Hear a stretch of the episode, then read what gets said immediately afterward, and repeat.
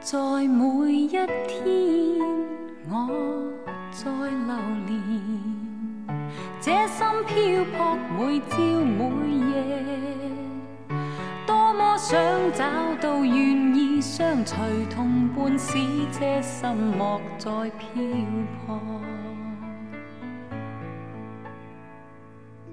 Hello，大家好，欢迎收听本期 Screen Baker，这里是贝壳电台，我是小鱼。我是北野，我是王松昂，感谢新上录音棚对本节目的大力支持，欢迎大家在微博或者微信上找到我们，嗯然后也希望大家能够关注我们另外两档节目《贝壳有话》和《贝壳 TV》。在嗯上一期的《贝壳 TV》里面，我们跟大家来着重介绍了一部丧到尘埃里的动画《马南波杰克》嗯哎啊，希望大家踊跃支持。嗯，然后听一听对，嗯然后今天我们要聊的这部电影呢是《江湖儿女》。对，那么关于他的导演贾樟柯导演，我们专门开了回听一期下啊，对嗯贝壳有话来。来聊了一下这位导演，嗯然后我们上一期的组合是我北野还有胖 布，哎，嗯，换我人为了矫枉过正，请来了客观端正的王朔， 啊对， 以免我再吹爆贾 樟柯。上一次明显被你带了节奏，嗯然后嗯我我那期我剪的节目嘛，一听哦哟哦哟，已经上天了，对，就是三个人已经滔滔不绝了。嗯呃当然这不是说《江湖儿女》它有很多的缺点，嗯只是说呃，我们因为碰了一下，然后王桑带来了一些比较新颖的观点，嗯比如说这部嘿嘿电影在就是贾樟柯商业化的道路上，它其实有一个怎样的位置。嗯对的然后它的商业表现等等这些，我们可以从一些特特别客观的角对对度对来对说。嗯所以就是啊、呃跟大家分享一下。当然，最前面我先给大家来介绍一下这个《江湖儿女》。嗯《江湖儿女》是由贾樟柯导演，赵涛、廖凡、徐峥、梁家燕、刁亦男、张一白、张译、董子健等主演。然后这部电影它讲述了就是在大同。一个嗯也是一个山西的城市，的应该是在二零零一年，也就是两千年初的大同。嗯，然后任逍遥，呃，对，他的最初故事的开始非常像贾樟柯之前的一部电影《任逍遥》。是的，嗯这里边的人物女主角巧巧，其实你可以无缝连接那个嗯对巧巧。其实就是嗯之前贾樟柯有说，他每次要讲那个。偏工业化城市的时候，嗯他就跑到大同；如果讲农业城市的话，呃不是就是一个呃一个农业背景的话，他就回会回到这个汾阳。对呀，对对，嗯所以这是呃山西这次出现的一个原因。这次他就讲的是偏工业的一个背景。嗯对对，然后这个女主角巧巧和男主角斌哥，就是廖凡演的，嗯他郭斌呃，对又郭来斌了，他们两个是、呃情侣，然后身处的这个环境呢是一个怎么说？呃，下岗吧，应该说是，嗯，呃，就是，然后他嗯们这个工厂都面临着解体、倒闭啊或者是说的倒倒闭，嗯然后在这一群人，呃，这这一群这个人之中呢，他们会呃产生一种，嗯，怎么说，呃，江湖，江湖义气，嗯就是已经不再是呃这个组织对嗯把我们凝聚在一起，而是帮说派一点一种有一点像帮派，但你嗯不能完全说是帮派，因为毕还是很小打小闹的，是这样一群人。嗯对然后毕竟都还很穷，连房子都买不嗯起。是的。然后就是讲说这一群人他在呃经历了一些巨大的变革，嗯呃，包括主角去坐牢，然后这之嗯后。十几年吧，几十年吧，应该对说对嗯再有的嗯次相见，然后两个人是完全不同的境遇。是的，对，其实这个《江湖儿女》总的来说还是非常贾樟柯的一部电影。是的，嗯，你们觉得呢？从主人公的身份上来说，还是有那么一点些微的改变的，就是从以前的呃那个嗯小镇青年嘛，对小镇青年，现在成了大哥，对大哥大嫂。嗯，嗯、然后我觉得这个故事还是相对完整的，也比起他以前的作品来说，其实在观赏性上是有一定的增加的。嗯它的故事性会更强烈一点，戏剧冲突也好，都是一个有明显的商业化的这个尝试。嗯我个人还是比较喜欢这部片子的，因为该有的也都有了，嗯嗯然后又有了一些新鲜的东西，嗯嗯。嗯，也可能是我比较宽容吧。王嫂呢？呃，我反而觉得它故事性上会对比它前面一嗯些作品的说来说，会有一些地方有一些欠缺，这个我们可以具体来说。但它有很多的元素是非常以前贾樟柯的东西，就比如我们说到任逍遥的《大同这个城市》，嗯，我特别记得那个巧巧穿的那件衣服跟以前一模一啊样 的条穿来纹裤子是吧？对白对，跳裤子 disco 啊什么的。嗯，这呃怎么说？整个第一幕给我感觉非常的好，但第二幕他来到了，呃，那个凤姐，凤姐对，是又吧嗯来到了凤姐，三峡好人的地方。你你也能感受到他很多。呃，原来他《三峡好人》里面的元素又次出现了，非常熟悉。嗯，但怎么讲？归根结底，我觉得他故事上有些地方是怎么说差了一点。嗯，还是怎么说没有到《三峡好人》呃任逍遥那种片子给我当时的那种冲击感更强烈一点。嗯那么多年来说，它的积淀的东西一直在用，可能新的东西反而我觉得少了。我首先感觉就是这个呃赵涛。巧巧这个角色在《江湖儿女》里面是绝对的主角儿，哎，嗯对，然后在因为这个影片去拿到了跟戛纳参加啊、嗯呃竞赛嘛，然嗯后所有的反、对反馈回来都是说这是一部赵涛领衔是的是大的女主大电女影。主，然后真正看了之后，你发现它厉害之处其实是用三个段落嗯拼凑起来一个非常完整的巧巧的形象。其实不嗯只是这三个段落，甚至是用他贾樟柯宇宙是吧之前贾所有的贾樟柯宇宙里面嗯关于赵涛、关于巧巧这个人物的所有的一对对切，嗯嗯，然后把它添加到这个有二两两小时的这样一个电影对对里面。对，总之看完了就是觉得，哎呀，科长对老婆是真真爱爱呀真爱。确实，对，这个是最最直观感受。对然后看完了《江湖儿女》之后，我有回想他这个所谓的江湖这个东西，我会觉得其实贾樟柯在呃他三最早期三部曲之后，他其实一直想要去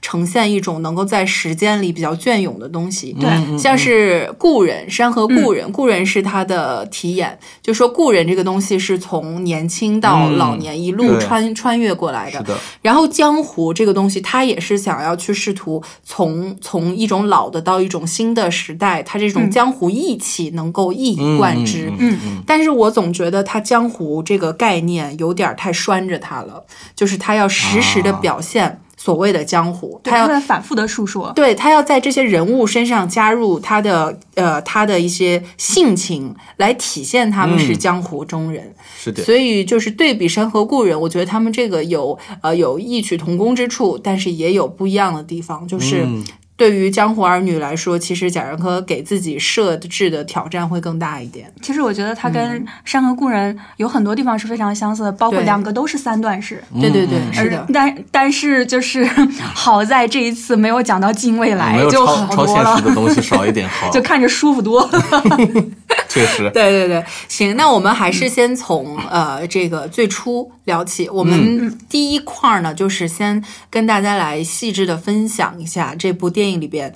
把它拆分成两个关键词就我，们一的个江湖，破题，破先题讲江湖，嗯再讲儿再女讲儿女女，嗯对，嗯呃，就是第一个是江湖是它它主主观的概念，然对后对第二个对嗯儿女就是它它的人人设啊、呃巧巧跟郭斌两个人物，然后最后我们可以再聊一些关于贾樟柯的东西，对，创造出江湖儿女的人，嗯对，然后其实我们聊到了很多贾樟柯电影里边固定语言，这个是在上一期、上上是期的节目已经有嗯很是的深入的探讨。张贾樟柯语法。对，语法所以说就是劝大家，我们先先听听我们那个节 嗯目，都要补课的，要补听啊这期课，对。嗯然后我们很多这这个相关的东西就不再赘述了。对是的对，好，那先说第一个话题，江湖。嗯，你们觉得，或者说北野吧，你这个武侠小说看的特别多， 就是你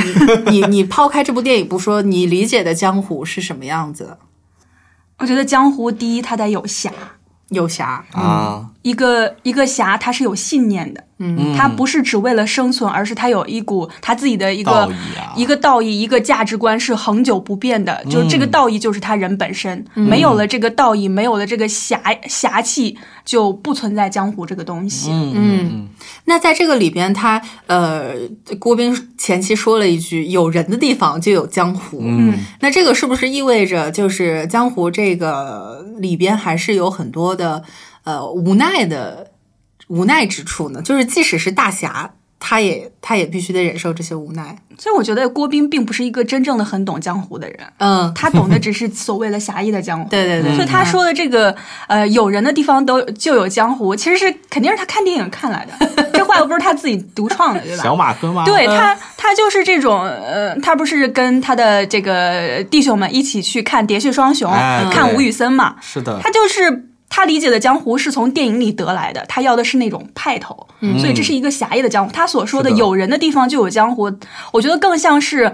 有人就有纷争，就需要我这种人来调停，就嗯会有胜败。这些他所说的只是就是表面上的这些矛盾冲突、打斗这种刀呃那个怎么说呢？刀光血影就是这些有点东有西。点，嗯嗯，因为他第一场戏我就记得很清楚，他在调解嘛，嗯然后然后把关二爷请出来，对嗯这个你对他发誓什么什么什么的，就很有仪式感。对话事人的感觉，嗯，哎，是其实电影里面出现了很多次关二爷，哎对对，但是我觉得从郭斌来说，他们只是当成一种偶像崇拜，他并没有说把这个有关二点爷的这个意义有多么的明白，他不嗯他不如乔乔懂。嗯对，其实说到这个，呃，说到这两个人呢，其实他们能够就是分别代表两种，就嗯刚才北野说的一个狭义上的江湖，江湖定义上和来一个说对。广义上的江湖哎。对嗯，其实我们先说就是狭义的，刚才也提到一些，就是郭斌他所推崇的所谓的规矩，嗯对和他作为呃大哥不可撼动的尊严、地位尊地严。位对对对对是这对些对这个是在前期第一个段段落里面尤尤为突出的对一个表表现现，非常突出的，对对对，你有是什的么？哎，王桑有什么印象深刻的场景？就比如一群小孩去惹毛他们，他们说现在小孩真的一点规矩都不懂， 乱来。小孩是最吓人的，就是，嗯然后咣一下就把他脚给打折了 嘛。对，但他作为一个大哥，还是没没把人怎么样嘛。嗯嗯，呃展现出了大哥的风范。对，要有气度。嗯对嗯，然后真的当他遇到事的时候，也就一拳头出去打架了嘛。是嗯，对北野呢？你觉得他这个印象比较深刻的段落？首先，他觉得大哥就是得画事的这个人，嗯，就是当时不是调停嘛，对对对，嗯然后就是所谓的呃那个，还有喝那个五湖四海酒，这也是对仪式感非常我强。就想说大那脸个五盆湖子四，海 酒那一段儿真的，因为我我是现实生中我没见过这样的阵仗，但是我就觉得他特别接地气，这嗯对就是这帮人可能干得出来的事儿。对啊他等于说把这个香港香港电影里面的这种江湖，又加了一点我们山西土山西本土气息的这这 就有。那面盆儿，对，有对大红喜字儿的面盆儿里面咕咚咕咚掉倒五粮液， 然后各茅种台什啊么茅什么台的，啊各种什么的对，然后用山西话，然后大家一起就是五湖四海皆皆兄兄弟，弟怎么怎么样对对，然后还有一个比较明显的就是他多年以后第三段归来的时候，他说不人家愿意吃那个饭，他说是是。先上面食对，嗯再上菜还是什么的，对，吧？怎么怎么能先上主食后上后上热菜？你们对懂不懂规矩？然后把东西全都，嗯，对他一个是规矩，第二他是要找回自己失去的这个尊严。对，大哥对的范儿不能丢。然后他后面还有人在嘲讽他嘛，就嗯用手机拍他什么，两人也特别那嗯个特别要面子，即使他自己当时。呃，不能起身，还是说我输了，我把那个椅子让给你，怎么对样？就很犟的那种。还有你们记不记得，在这个里边有一个二勇哥，嗯嗯二勇哥也是这个他们整个小江湖里边非常关键的一个人物，哦是的，等于说喜他。欢国标那个吗？哎对哦，那个国标这个元素用的太棒了，坟嗯坟坟头蹦 迪， 真的是坟头 蹦迪，对， 特别讽刺的。对，，就是有这个人物的出现，你发嗯现就是他们这个小小小小圈子其实更加丰满了。就是说，嗯是的有些人是稍微能够呃傍上一点权势，嗯，然后稍微就是显得自己高端一点，哎炒炒房地产啊是什的么的。对，然后呃底下底下一群小弟为马首是瞻这样。嗯对，但是他的下场其实跟我们刚才前面说的也也也一样，就是说出来嗯混，迟早要还 的。 对，知道的话， 就是被这些不懂规矩的小孩儿给果断的对办掉了。是的嗯然后 他葬礼那一条那那一场戏其实是非常港式的，哦对嗯就是祭奠老大哥的这么一个流程、啊对。嗯一水黑一排是吧？对对对， 然后这个大哥大嫂上香啊什么的，嗯就各种感觉《无间道》就出来了。但是我当时很很想笑，就是用唢呐吹这个《上海滩》的时候， 哦，对啊，那个上海滩，对，特别有讽刺的那种意味嗯啊。真的他这个国标也很讽刺啊。啊，对啊，对就很好，对好笑，对，其实我觉得这就是有一荒诞个的东西呃当地的所谓的。土大哥觉得自己现在赚了钱以后，他需要提升自己的地位，把自己嗯哎就是脱离这个阶级，成为人上人。嗯所以你们都去蹦迪，你们喜欢的都是这种通俗文化。对，这个时候我用我喜欢国标，这个档次就上去了呀，对哎对吧？对， 呃，是就是往上爬的一种、呃嗯高雅艺术高雅艺术。啊我记得那个时候二勇哥已经穿起了应该是呢服呢子的大衣嗯还是西服，然后还戴着是金金丝边边的眼镜镜儿儿，嗯档次对不一样的 对对对，是的，嗯，反正这个呢是就是在郭斌眼里这种呃面面俱到的一个江湖。嗯对然后我们再说到巧巧，其实巧巧她从最开始她都主主动的强调说，我不是江湖，我嗯不是江湖里的人。对，啊、他只不过就是恰好爱上了一个是的道上江湖之人江湖的呃道上混的一个这么一个男的，嗯嗯，但是你会发现巧巧其实他在呃后期的表现中，他这种仁义就是义字，嗯就刚才北野说到的侠义的这个义，呃，是在他身上对对就是很对有体现的，是的，嗯，呃，最明显就是一开始他其实并不想拿枪，也不想成为这个江湖里面的嗯人，对，但是因为迫于怎么说，更多是对那个兵哥的爱对，嗯就举枪之后还帮他顶罪，这个是非常有仁有义的事情。对，结果那个兵哥无无人无义哈，对，嗯嗯，就你能发现他到后来还是出于情义把他接回来，因为他真的已经不行了，没人照顾他。对，就拿那个兵哥自己的话说，我就知道在大同只有你不会笑话我，嗯，我才能回来。你能发现他对更无私的吧，嗯就是我们所谓的仁义这一面的。我是记得比较清的一点是，呃，就是在车前兵哥挨打的时候，嗯，他在车里其实有短短的一两秒钟的思考时间，对他没有当时就出手开那个枪，而是他想了一两秒钟。嗯但这个时候，这个女人已经做出了她一生中最大的决定，她觉得这这一枪很可能是会毁了自己一生的，但是还是要毅然决然的要有情有义做这件事情。这个时候，就用这两秒钟，她已经成了一个侠客。对，不是、嗯呃你们记不记得那个《死侍》里面说，啊呃，一个超级英雄之所以成为超级英雄，其实只需要人生的中的关键的几个时刻而已，嗯不哦是对 说他每时每刻都是英 雄，嗯，哎就在于有道理他这一个决定，嗯，但是他也付出了后面一生的代价，对，对改就是变了命运嘛。但是他知道这个代价是有可能会发生的，嗯，其实最开始呃，在舞厅的那一场戏的时候，呃，巧巧看到这个枪的时候，嗯掉其实他嗯，他是那种。五味陈杂的对感情，首先他从来都不觉得自己呃这 些要掺和这些事儿，并且他也从来不觉得就是他男人做这做的这些事儿他是支持的，嗯对，他特别想就是嗯两个人去新疆嗯，啊、对去去过一个小日子小小日子，然后是的安安稳稳是的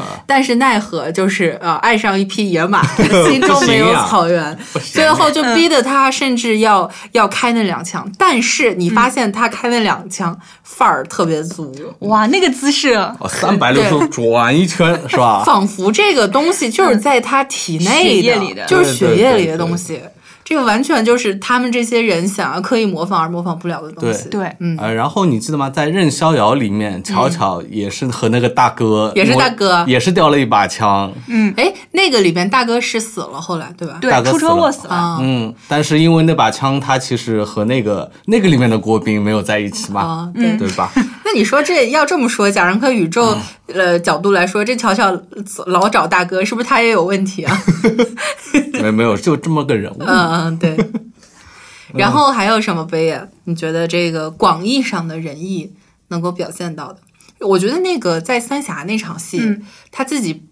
自己是是呃，等于说那会儿已经是落魄了万念俱灰了，对对吧？爱情背叛了他，生活背叛了他，但是嗯他还是去找，结果这一路上他又遇到了不同的磨难，先是被女的小偷，小，偷偷了嗯身份证、银行卡、钱全没了，对，然后又是被开摩的的胁迫他，嗯，要要发生性关系，耍一耍，耍一耍一耍，还、嗯我就去那个英文台词 have fun。然后后面还有什么？呃，他遇到的磨难，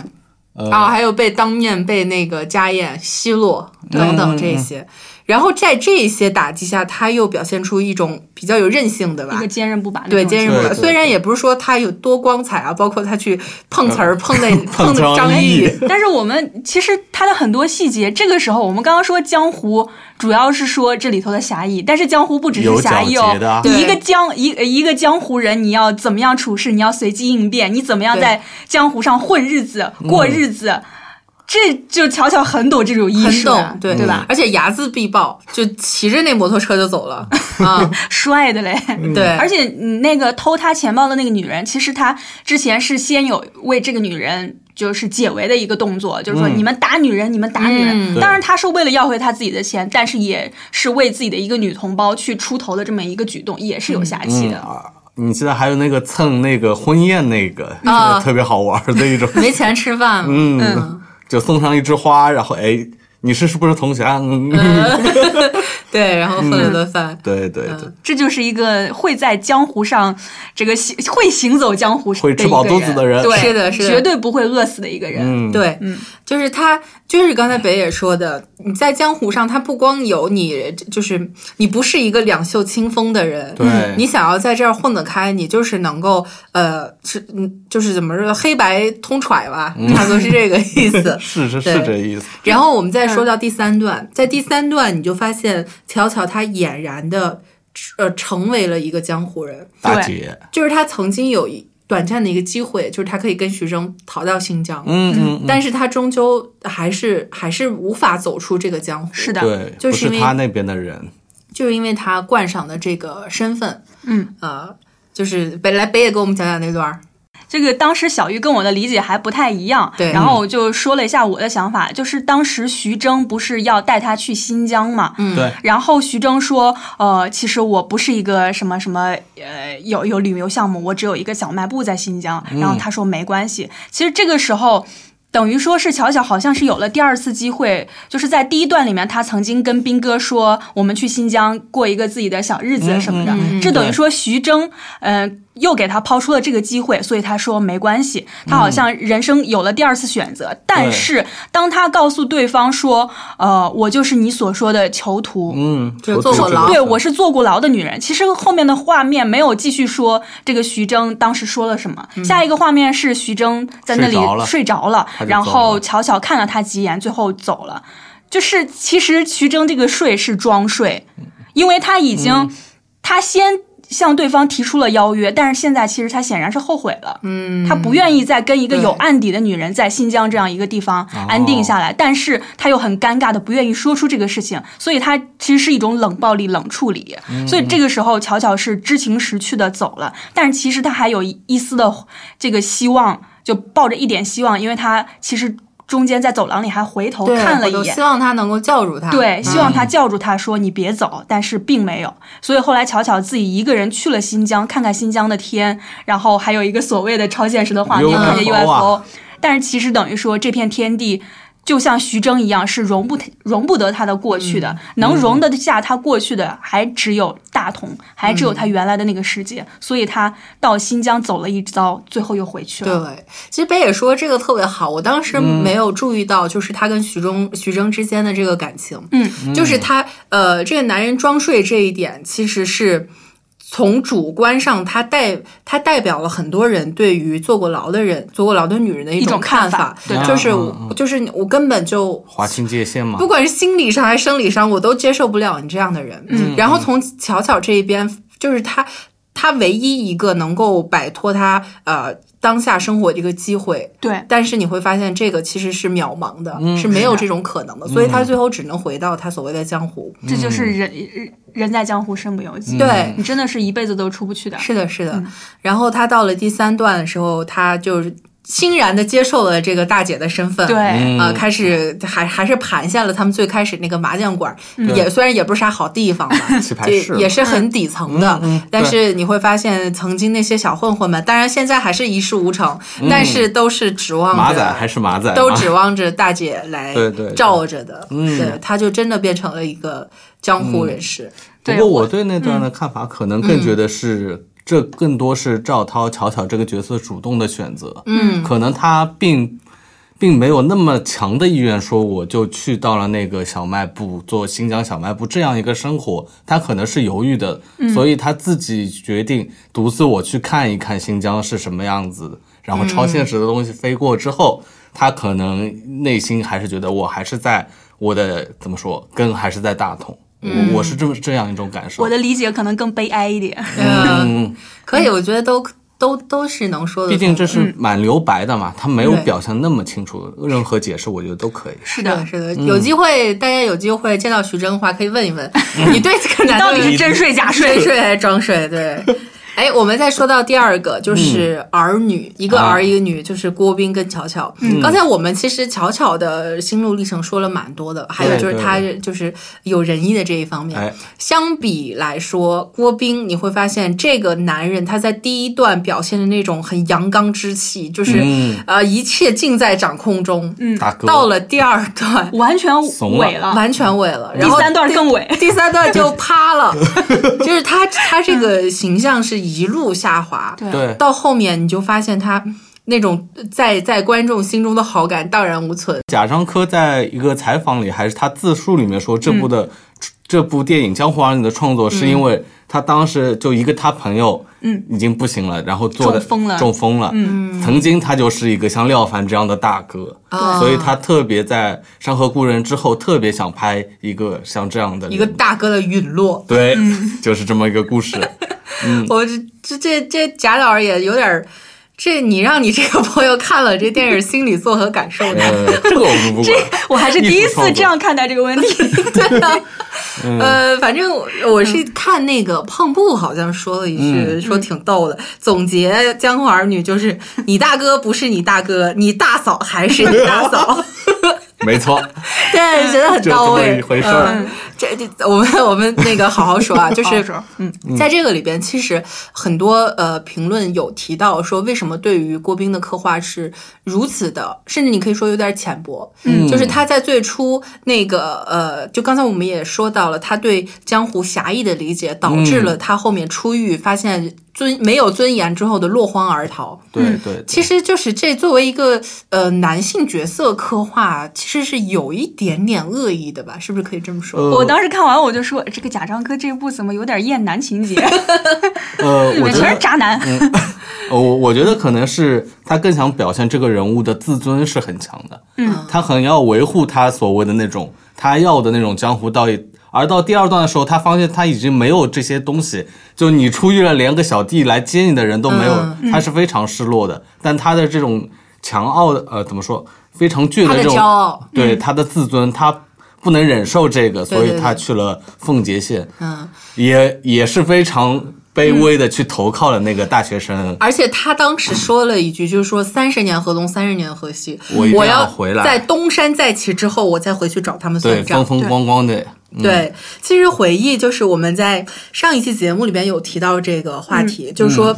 你看似很很有自尊，像是小五啊这些，嗯其实他深层是因为他很自自卑。对，是的，冰冰也是这样的，嗯，就是他他他的那种盔甲卸去了之后，你会发现是空无一物的一个非常自卑的灵魂。对，对我，还想提到一点，就是其实有一个场景是把这个江湖儿女的儿和女两个人并在一起去，他们去阐述他们。最重大的这个人生选择，他们是怎么想的？当嗯时我看了那场戏之后，我觉得这两个人，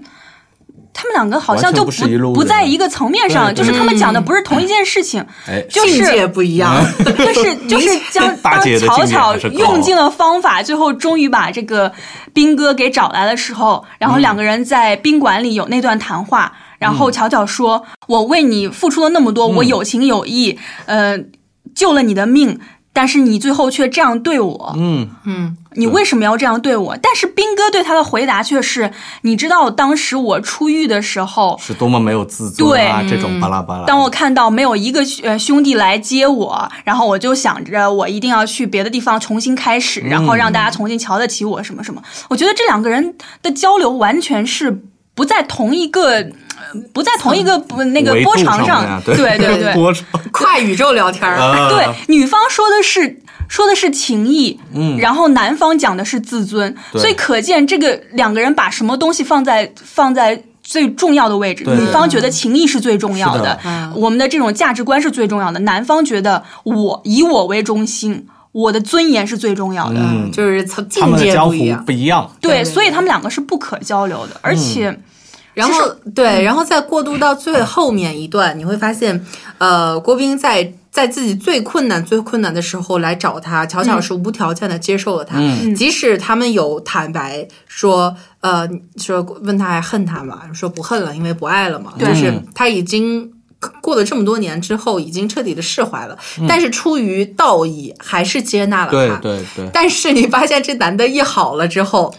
就留下一个我走了，嗯就走了我。觉得这个男的，就是多少年之后，这个男的还是这个男的，嗯，对他自依尊然他把没有自己变的骄傲放得很对，很高。对对，就是他要离开，就是因为这个这个这个女人等于说她是我最糟糕的见证者，对我可能这辈子都不想再见到你。对嗯我在他面前永远抬不起头来。对的尤其是因为他不怪我，他不恨我，我更加抬不起头来。嗯，嗯因为他见证了我人呃整个人最糟糕的一面。是对的他知道， 他还知道我就是这个这个呃性格中最怎么说弱弱点的点东西弱在哪里点，对对对对，对所以就是他一好了，他就就走了，嗯，然后就就逃得远远的。对，一直是个不负责哦任的状态，对，就是是的他，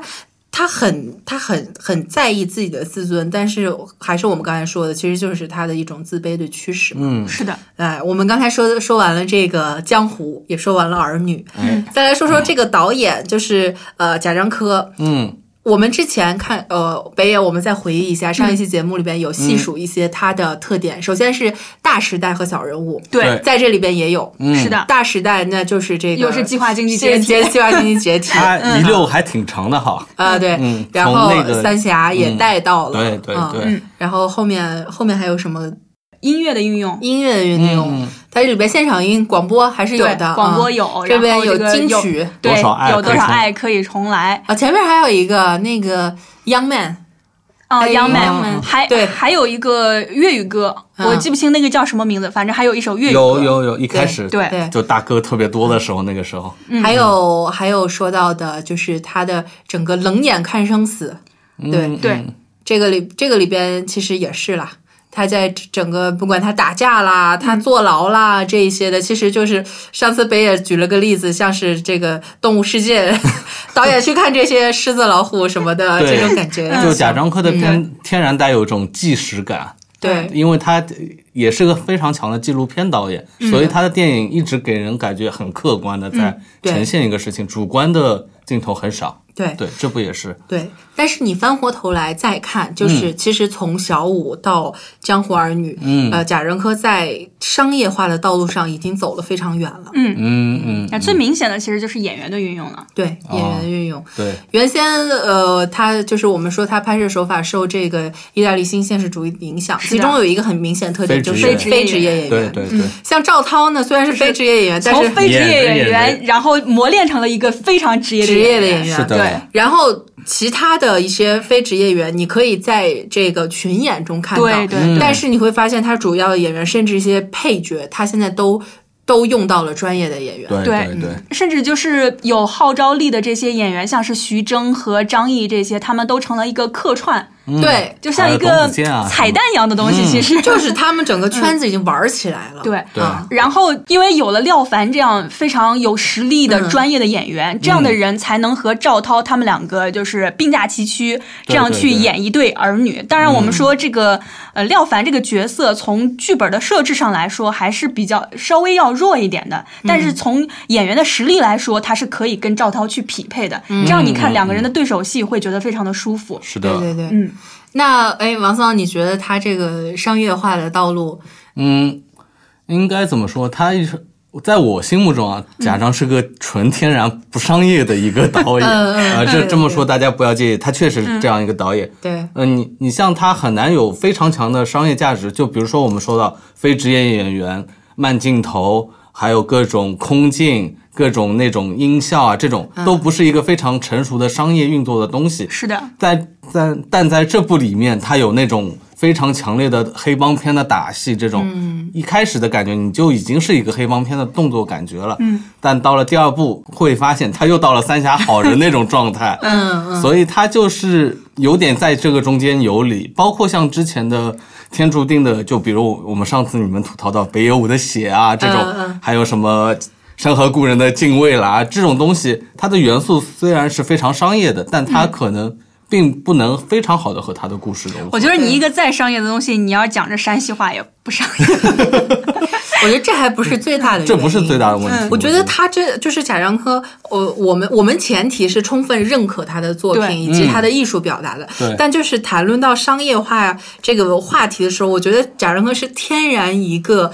无法商业化的一个很矛盾的，对对因为我觉对得，因为他在思呃这个思想高度上是有追求的，他讲的这个主题其实天然也是非常不商业化的。哎，你看贝爷又开始往这个吹的这个道路上带了，吹 啦，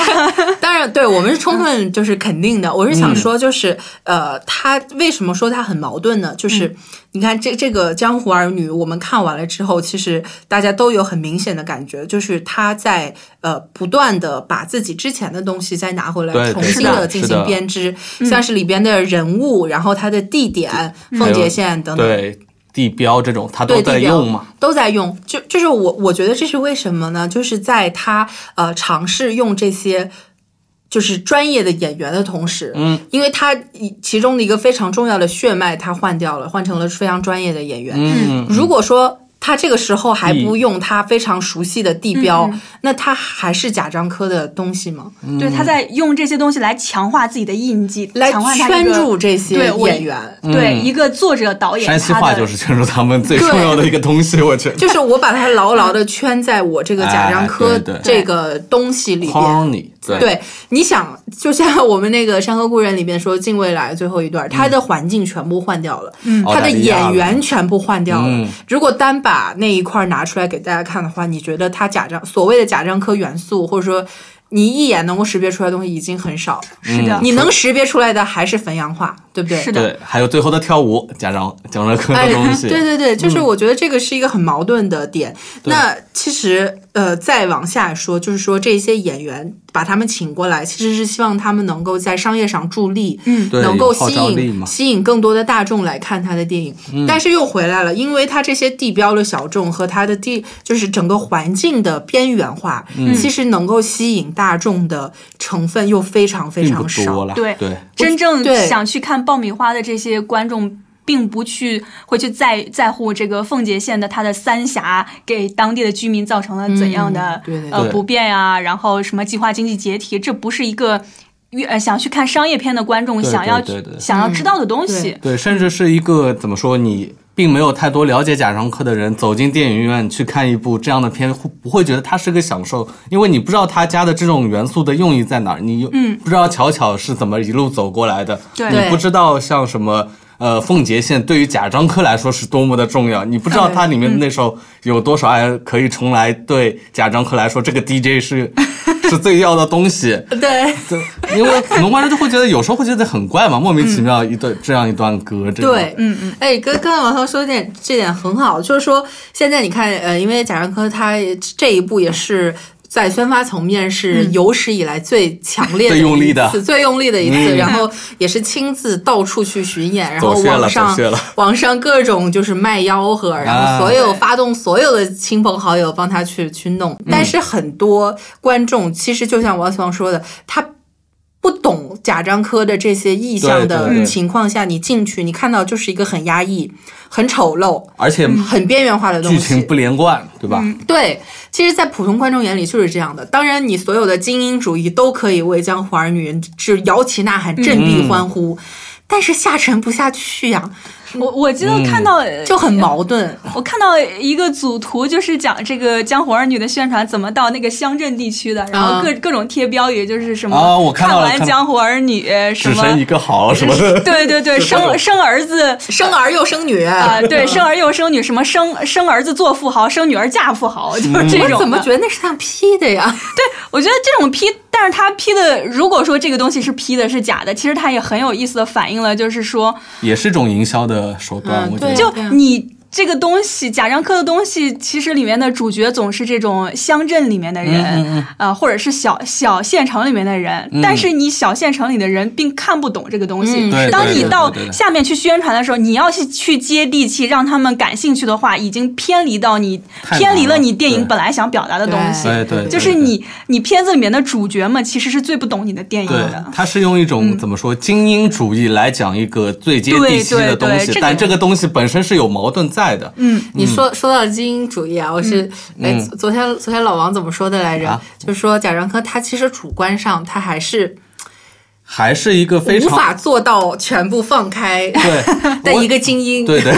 对对，我我可以举两个例子，一个例子姜文，嗯，他这部《邪不压正》，我们先不评论他好坏了，他至少你彭你于都晏评。论过了，你还 说不评论？呃嗯，你呃我说嗯在这不评论嘛，就至少彭于晏这一个，他的肉体是美好的，大家普罗大众都能看，而且都看得很 乐呵。他有，而且有非常强的搞笑的元嗯素，这种东西是贾樟柯玩不来的。我觉得王嫂的意思是嗯说，当你一个文艺片导演想要转商业片的话，对，你嗯想取悦观众的话，对你要势下必这要个放架下子你的架子。要有一些怎么说牺避牲嗯对对对，对你刚才还想举个例子是谁啊？就宁浩，宁浩，嗯呃，对，宁浩特别好。宁浩这个例子就不知道大家有没有看过他第一部片叫《香火》，那是没部有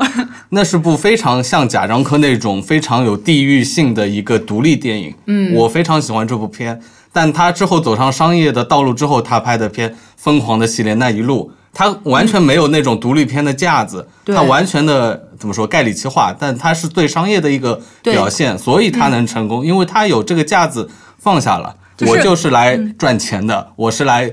嗯，呃我就是逗您一乐，哎对，就对拍艺术的时候好好艺术，拍商业的时候就把自己当成一个商业对，领导。这才是一个商业导演该做的商业的事情。而你贾樟柯的话，想二者兼得， 两者兼得真的是非常难完成的一个东西了。嗯，像对对《对让子弹飞》，姜文也就完成了一部而已。对对，对，其实道理道理就是这样。当、嗯当你去做一个商业化的东西的话，你要从处处都为商业、考虑从商业啊考虑，就是这个东西怎么能够最大限度的来获取观众。来对打对动对更对多的人，其实目的是这样的，嗯，呃，就像刚才王爽举的例子，呃，宁浩他他就是一个商业化现在走的非常成功的一个导演，对但是他并不是说他没有文艺的东西，不是对没有精英的东西，他真拿出那个东西来，也能惊着你的。嗯，嗯，我觉得嗯那对可能是。当有一天他觉得自己在这个电影界，在商业片中的这个地位已经稳固下来，我现在有这个资本，我可以做我任何想做的事情的时候，这个时候他可能会任性一次。那我跟你说，永远等不到的啊呃，。不是这样的，就我觉得可能像贾樟柯这样导演，更应该像洪尚秀那样，我就坚守于我对那块地方，做我擅长的东西，而且我的呃，受不众也能喜不，欢。我刚刚说的是宁浩，就有一。就是哦他好的拍商业片，拍到有一天，嗯就是大家都觉得哦我是到了国师的级别，我拍一部就，呃，用我的名字就能卖钱。这个时候，我可以任性一次，拍一部我的艺术片。他现在早就可以这么做了，嗯他早就有这个资本了。啊人家说不定还想再等等，再等等。对这个就不评论了。嗯对对对嗯我是说，就是你看，从从贾樟柯他这么多年这个商业化磕磕绊绊走过来，你会发现他尝试用很多的渠道来接近普罗大众，对但是这之之中总是有一个非常关键的因素把把大家推开。嗯，贾樟柯他在走商业化道路上，其实我觉得是有天然的矛盾的，对就是他把所有的演员，他把所有的背景都换掉了之后，那他这个电影是不是还是贾樟柯呢？对，就嗯就是什么是贾樟柯，如何定义贾樟柯，对就是他那些我们上期说到的很多元素，但这个元素是天然不商业的。我觉是得的，这些商这些元素放在就是商业电影里边是水土不服的，是的对，所以我觉得就是一个特别特别矛盾的东就西，是他想要做商业的话，他就完全要辟一条新的道路，跟现嗯在是完全不同的。对。嗯，比如说像是跟他这个同一代的，像是娄烨啊这这些导演，嗯他们就是非常规规矩矩，就是拍这些文艺片嘛。对，我记得推拿就很好嘛。贾樟柯最开始还是任逍遥的时候，他那个导嗯演访谈里面有讲过，他是他觉得自己，他把自己那个时候他把自己定义为一个呃捍卫独立电影的这样一个的呃电影人，嗯然后他觉得中国需要这样的电影，他也一直会做这样的电影，而且希望别的。别的导演，比如他说，当然说，比如说陈凯歌啊、张艺谋啊啊这些导演，如果他们愿意加入这个阵营，就是我我也希望他们来做呃，这个独立电影，就是独立电影是对任何人都是开放的，嗯开放的嗯对，是这个感觉。但是现在它有那么一 点， 摇摆，对，谁也说不出口的东西，我不帮你是说了。嗯不是太坚定了，我感觉。当然也可能是因为。我还是要找补一下，就当他现在的国际地位和他在这个影迷心中的地位到了目前这种状态之后，他可能是希望觉得他有一自己种使命感，对他，他作为一个嗯有资本的电影人，知名的电影人，他有这种使命感，把自己的影响力再扩大，去影响更多的人，而不是再局限于原来的这个呃艺术片的这个受众。但是呢，话又说回来了，电影市场就是一个非常无情的淘汰制。是是的你这部电影你花了六千万，结果你票房达不到、呃嗯达不到两个亿的话，你下一部电影没有人投你了。尽是管的嗯尽管你这个大名鼎鼎，对，对哎山河故人好像也并不成功，我记嗯得当时是。 他不是前两天刚发了一个什么贾樟柯个人打破个人票房最好成 绩三千五百多万，就是当时《山河故人》三千三嘛。对，咱先算一下投入产出比好不好？ 你要六千万的话，你至少就是到两个个亿嘛是 OK 的。对对。我们最后呢，就是嗯聊一下这个贾樟柯宇宙，呃，因为我觉得就是现在这种啊、大玩宇宙概念下，其实贾樟柯这种玩法是非常高级的一种玩法，嗯就是他把曾经的一些对他电影里边有趣的灵魂，又在另外一部电影里得到重生。嗯比如说巧巧这个角色，就是。他在站台里边，就是你细数赵涛所有出镜，站台里不是边，呃，这个不能算站台里面，巧巧是在任逍遥里面。 任逍啊，遥我知道，嗯我是说就是赵涛，他从哦站 台到任逍遥，然后到后面，嗯三峡他好人演过嗯对三峡好人，他演过的所有的角色，其实都带着某一种共性，或者是的说是一种贾樟柯在统一性的在女性身上兼就是欣所有的赏美好的啊想象，美好的欣老赏的婆就是好，特质，嗯，你会发现他用《江湖儿女》这一部电影都串联起来，而且对就像刚才北野所说，不光是这三段，你任逍遥也可以，江呃那个山山河故人呃不是不是那个三大好人也可以嗯互补，你看起来就像一个非常完整的一个人物的对形象我。觉得你真就是说这样山河故人也真的可以算到啊里也面，可以对对，也是一个非常是的独立的女因为我性。看那个这个《江湖儿女》第一段的时候，她出场的时候大概是在一个二十五岁左右的年龄，嗯然后她不是穿的那条我们大家都认出来的在《任逍遥》里面穿的裤子嘛，对嗯然后你会想象还有到那个这个二十丝五巾岁的姑娘，她二十多二十岁出头的日子是怎么过的？对是在《任逍遥》里面这对样嗯跳过霹雳舞卖酒，对，他的对嗯初恋是他的体育老师，然后呃，对然后这个体育老师后来是出了车祸死了对，然后他经历过怎样一个呃怎样一个情感的打击，然后现在又成了这样一副样子。嗯，然后当你在看到这个三呃三峡好人里面的那个矿泉水瓶子，还有他的那身装束、啊对的嗯再出现的时候，你也会脑补出来说，这个女人在出了狱之后到到凤姐之前这样一个状态嗯是什么对样子的。甚至我觉得那个《三峡好人》里那个唱歌的小孩，就现在唱 那个有多少爱能重来那个，都是有可能的。哦，唱两只蝴蝶的那个，哎对对对可以可以 的，不是没有道理光啊。膀子嘛，是对吧？ 嗯对，对你这种宇宙的概念联系联系起来，你会觉得这些人物非常好玩。特别有意思，对对嗯对，还有就是他这几个地呃还有地摩的司机啊这种，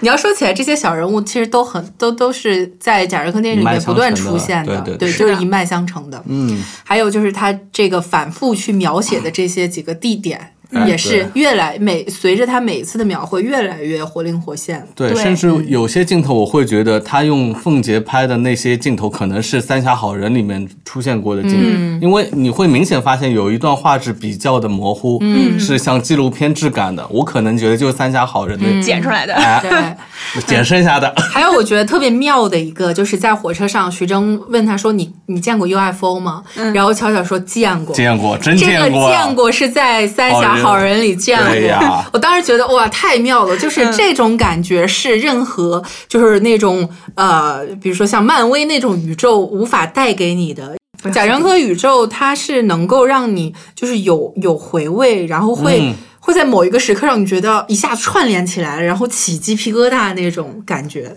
就是呃，在这个《江湖儿女》里面，当你在看到《任逍遥》里面的两个男主、嗯在这个围观的人群中出现，那个镜头其实没有说特别特写嗯哈，就是远远的看见看见他们，这个时候你就会有这种非常情怀的东西在这里，嗯你会觉得哦，原来他电影中的所有的那些小人物，都是这两个活着人的小小五，虽嗯然说。电影这这这些年来，主角不是他们，但嗯是他们作为配角，作为他们生活中的主角，嗯依然在活着，过着自己的生活，自己的自己的生命在绚烂的绽放。嗯，但天注定那小五死了呀。哎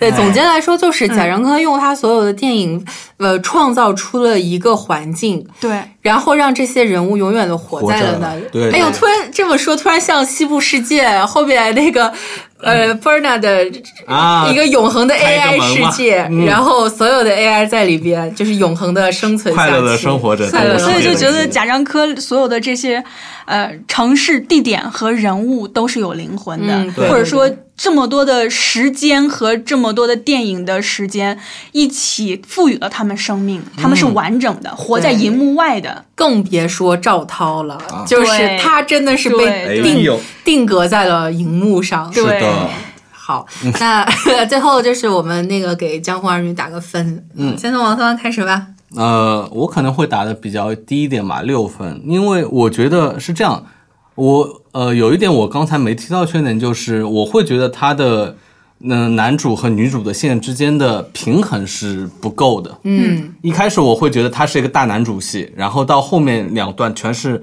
大女主戏，他可能在人物设置，呃，怎么说比例上面，我觉得是有点失调的。可能我会觉得，如果是个大女主戏，你把廖凡的戏再减一点，嗯，就可能他在剧本上来说还得做得更加的完善一点。就是廖凡是感觉他时而是主角，时而是配哎，角，对，对不知道他男男主戏还是男男配戏嘛？嗯这个是是我对这部片诟病比较大的一点，就是故事上来说，我觉得没有像以前给我感觉那么的完美。嗯，北野呢？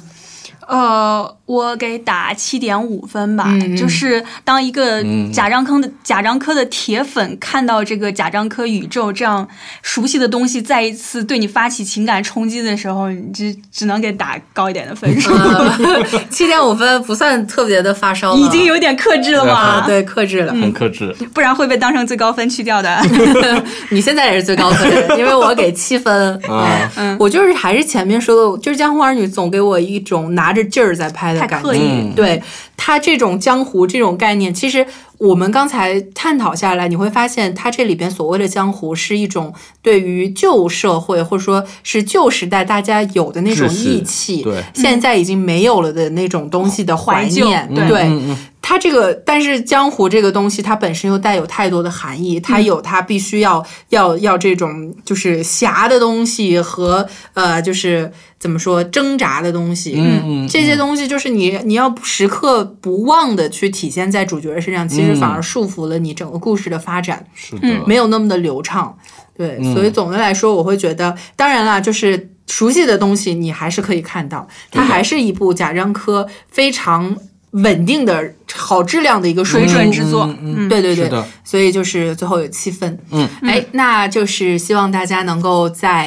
微博和微信上跟我们经常的互动。嗯，然后我们在下一期节目呢，将会带来也是很厉害。导演张艺谋的哦年度大作《影》影啊，然后现在这哇，你们个后鼻音说的好好 啊，现在这个影呢是口碑非常的好，嗯，啊也让大家对像是因为这个长城失利啦等等，就是一系列呃到现在的国师，你嗯会觉得它是不是能够再满足大家的期待？长城这种就会的，哎，这个张导是被那个盗号了，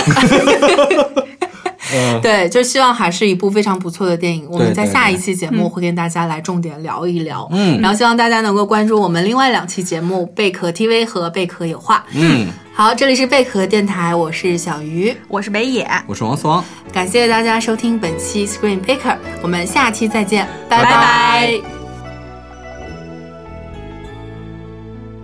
想要更好音质和录音体验，欢迎您来新畅录音棚，地址永嘉路三十五号五零一到五零二室，电话幺八九幺七零七零二六五。梦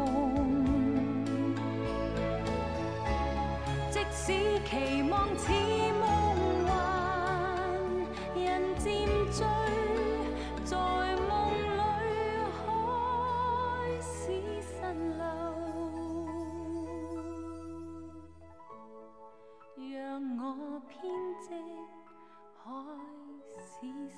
流。